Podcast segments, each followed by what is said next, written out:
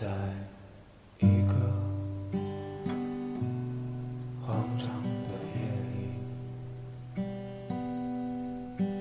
我听见远方的你在哭泣，所以我披上了黑夜的外衣，我叫齐思乔，他叫张青宇。我和他认识了十二年，我喜欢了他十二年。我们在一起九年，明天他和别人结婚了。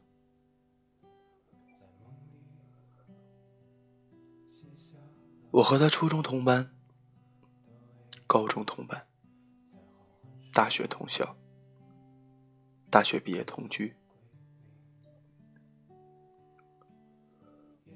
我们初三在一起，一直到去年分手，中间吵过无数次架。可每次无论多凶，我们之间从来没有人提过分手这两个字。他人挺帅的，个子也很高，单眼皮，长得有点痞里痞气的，但是挺招女生喜欢。所以我从初中开始，就一直是所有女生的众矢之的。自从知道他要结婚的消息之后，我每天晚上都在想，跟他结婚的女孩会是什么样子的？娇小可爱，霸气活泼，高还是矮？胖还是瘦？我不敢想象。我爱了十二年的男人，要牵另一个女人的手，走过余下的几十年。可现实就很残酷，我陪了他九年，他却要跟一个在一起不到半年的人结婚。我们只是青春而已。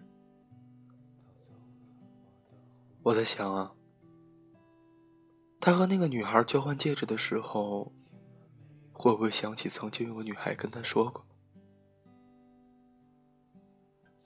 以后我们结婚，你送给我易拉罐拉环就好了，不要钻石戒指。”他在婚礼请柬上写下日期的时候。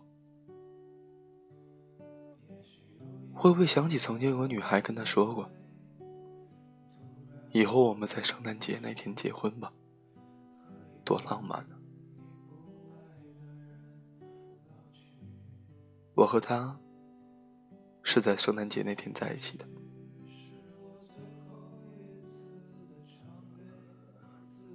那天我给他告白，他傻愣愣的点头。我开心的在雪地里打了好几个滚，还逼着他跟我拉钩，不许反悔。我想他交了那些女朋友，没有一个像我这样幼稚的吧？冬天的时候，我不喜欢吃早饭。一开始，不喜欢。胃病就会犯，他就每天早上都早起一个小时，去离他家最远的一个早餐铺买牛肉萝卜包，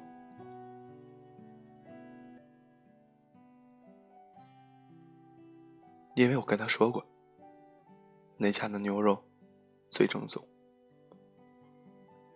他回学校的路上怕凉，就把包子紧紧的搂在怀里。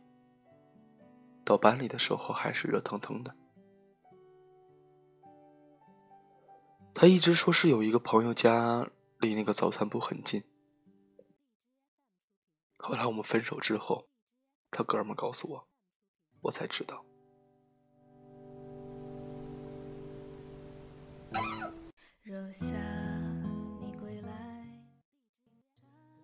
我想，在学生时代，总会有那么一个人，因为你的特殊爱好，就为你跋山涉水。他给我过的最难忘的生日是高一那年，他在我们宿舍楼下给我摆了一个好大的星星，让宿管阿姨念叨了我们俩好几年。等到我俩毕业了。他就把我们的故事念叨给下一届的学生。那时候的我，是所有人都羡慕的对象。高中的时候，我和他在学校根本不把那些老师放在眼里，光明正大的穿着情侣装，手牵手在教学楼里来回晃悠。可能也是那年。我俩太过潇洒，以至于后来我俩呀，在那所重点高中便出了名。教过我们的老师总是把我们说给他们的下一届学生听，我和他就成了老师口中光荣的上一届。也是因为太张扬，我俩便在高二那年。被我妈关了禁闭。我和他几乎一个寒假都没有见面。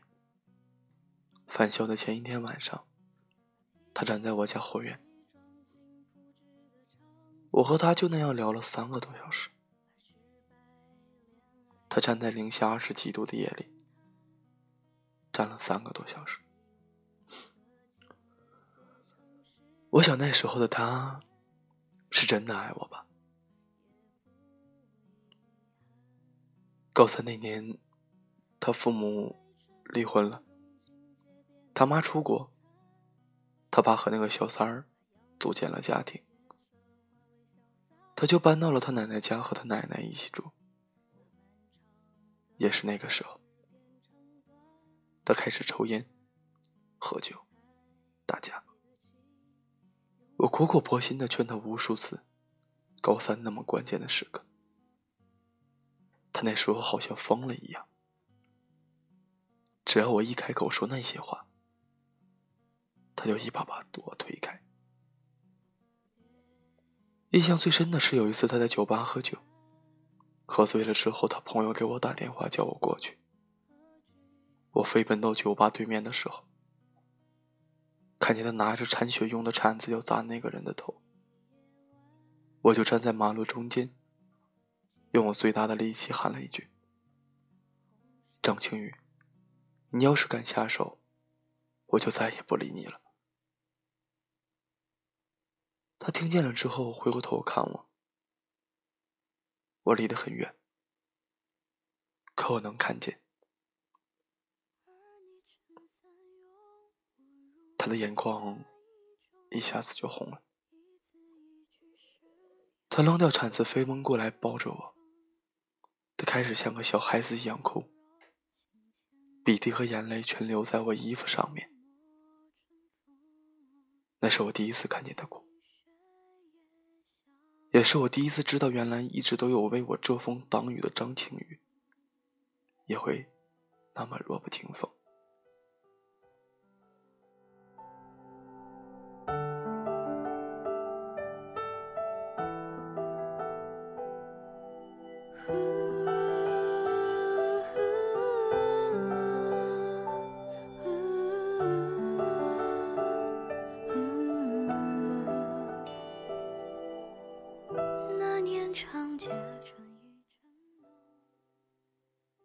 他很大男子主义，学生时代的时候，甚至一个男同学帮我交一本作业本，他都会生气。他总是理所当然的替我做好所有的事情，而我从来不担心他安排的事情是我不喜欢的，因为他太了解我，一直以来都是他在保护我，在我不开心的时候安慰我。可我有的时候经常忘了。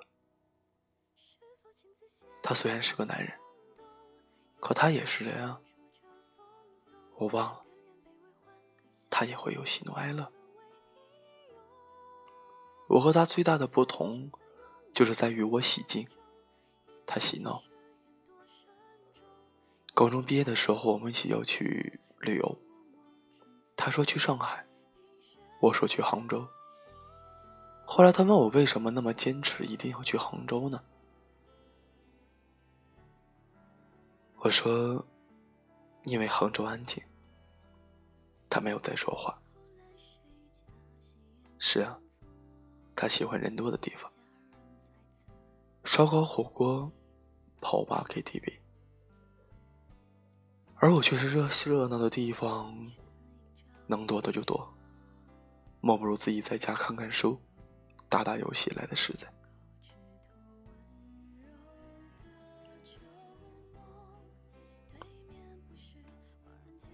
旅游回来之后，我收到了录取通知书，便急急忙忙的打电话给他，问他你收到了吗？他说没有。我愣了半天，他突然又说。亲爱的齐思乔同学，我就知道我们的大学生活要到来了。我到现在还记得我妈送我去火车站那天说的话。她说：“到了外地，人生地不熟的，就剩你和小雨了。相依为命，你俩好好的，别吵架。”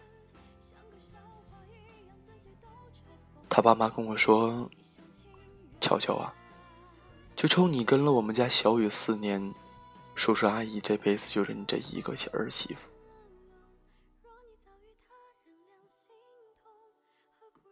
他爸爸和那个小三再婚之后，他再也没给那个女的和他爸好脸色看，也从来没叫过那个女人妈妈。这点我是支持他的。我的张馨予就是有骨气。我们手牵着手站在大学校门的时候，我发誓我这一辈子都不会一个瞬间比那个时候还幸福。我一直抬头看着你傻乐，你问我准备好了吗？我说嗯。大学。我们不在一个系里。我英文系，你计算机系。不知道为什么，大一还没过半，很多人都知道我和你从初中就在一起了。然后我们就在大学校园里好好的活了一把。那个时候，我有的时候陪他去他上门。系主任的课，他们系主任是个秃顶的老头特别喜欢我，还说以后等我们结婚的时候，他要去当证婚人。大一那年我们特别快乐，每天下了课就跑到校外那一条小吃街上去。我记得不到半年的时间，我从八十七斤胖到了九十四斤。那时候的我特别爱吃芒果蛋糕。那家店里，我们学校很远，而且人很多。他就每周末都去排几个小时的队给我买回来。他跟我说过，他说只要我在他身边，他就什么都不会害怕，也不会绝望。可是我现在离开了他，他的生活。还是照样过，我也一样。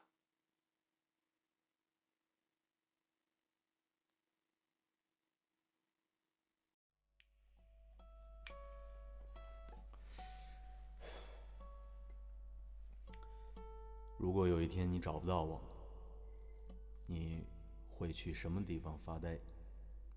给你唱首歌，名字叫做《陪我到可可西里去看海。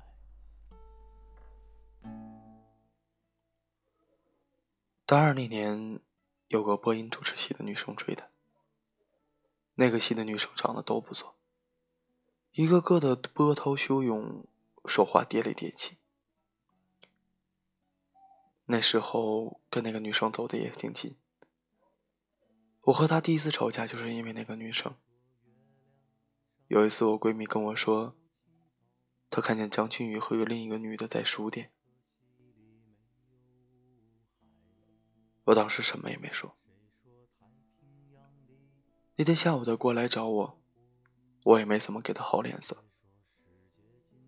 后来他手机响了，我看见是那个女生打给他的，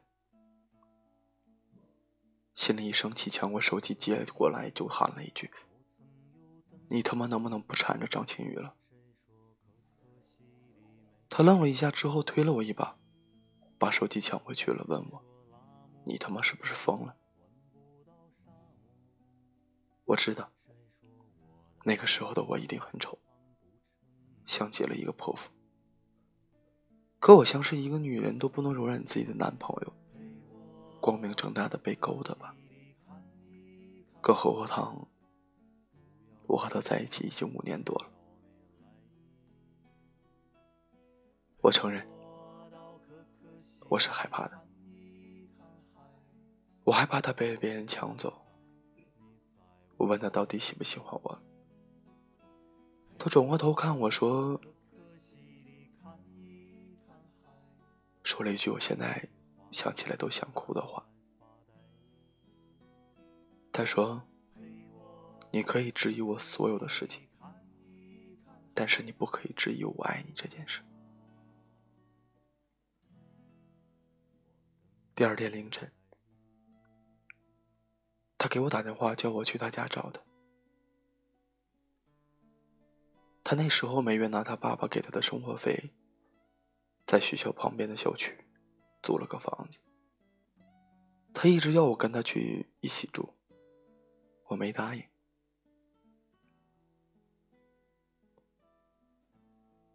我穿衣服去找他，刚进屋就闻到了很大的酒味儿。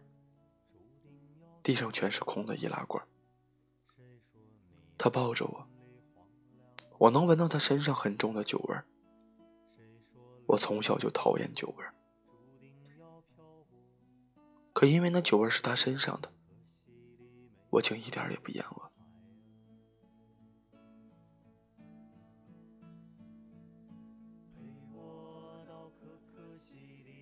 他抱着我，他跟我说对不起。他跟我说：“我爱你。”他说：“我以后不会再跟那个女生联系了。”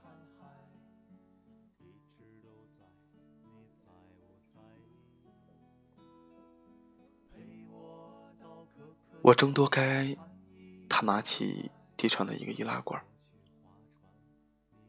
把易拉罐拉下，之后戴在手上。我问他。张庆宇，我们以后结婚的时候就交换这个吧。我不要钻石戒指。那次是我们第一次吵架。那之后我就搬到出租屋和他一起住。我们一起买菜、做饭、洗衣服、打扫房间。我们买了情侣睡衣、情侣拖鞋、牙刷、杯子、毛巾。所有的一切都是情侣的。每天晚上他睡下之后，我就躺在他旁边，看着他的眉毛、鼻子、眼睛、嘴，那种感觉很奇妙。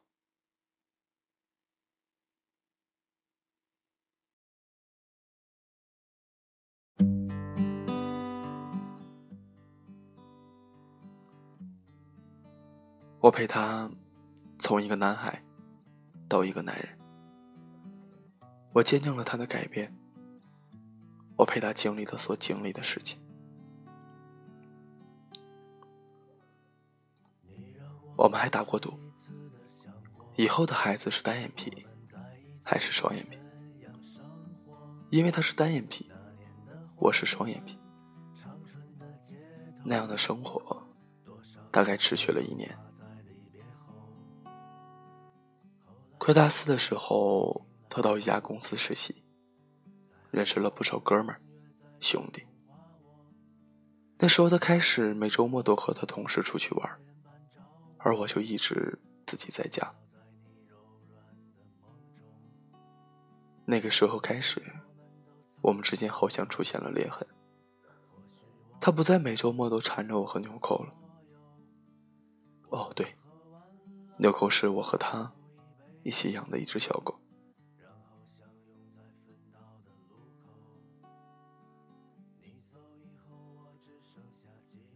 纽扣是我在小区里捡到的。第一次看见它的时候，它就跟在我身后不走。后来我就把它抱回了家，贴了好几天的寻狗启事，也没有人认领。我就决定收留那只狗。打针，还有办狗证等等一系列工作都是他做的。以至于后来，他每天都跟我抱怨说，为了这只狗，不知旷了多少节系主任的课。也因为这样，牛狗和他的感情很好，所以后来分手的时候，我一狠心，就把纽扣也丢给了他。反正他和他比较好。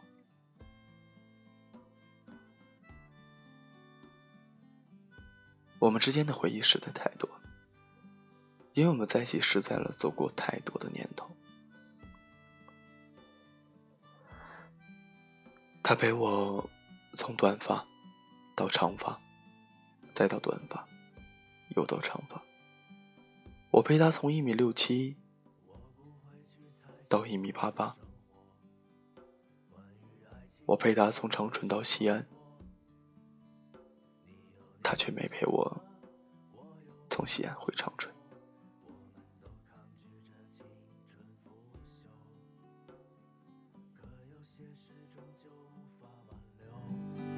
有些现实我们也不能左右，我们的爱我会藏在心中，只是不会再轻易去触。还记得初次见你的时候，你俏丽的容颜无需粉墨，我们漫无边际，无话不说，却也未曾提及任何承诺。未来还有很长很长的路，祝愿你能真正活得快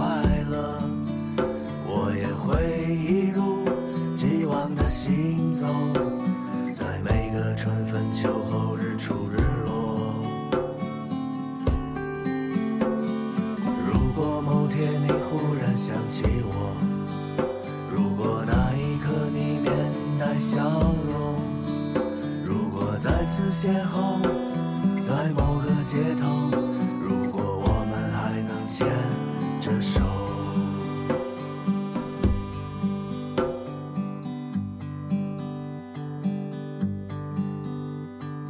你曾问我能否写一首歌，存留住我们青春的颜色。哦，我亲爱的，我要对你说，就是我写给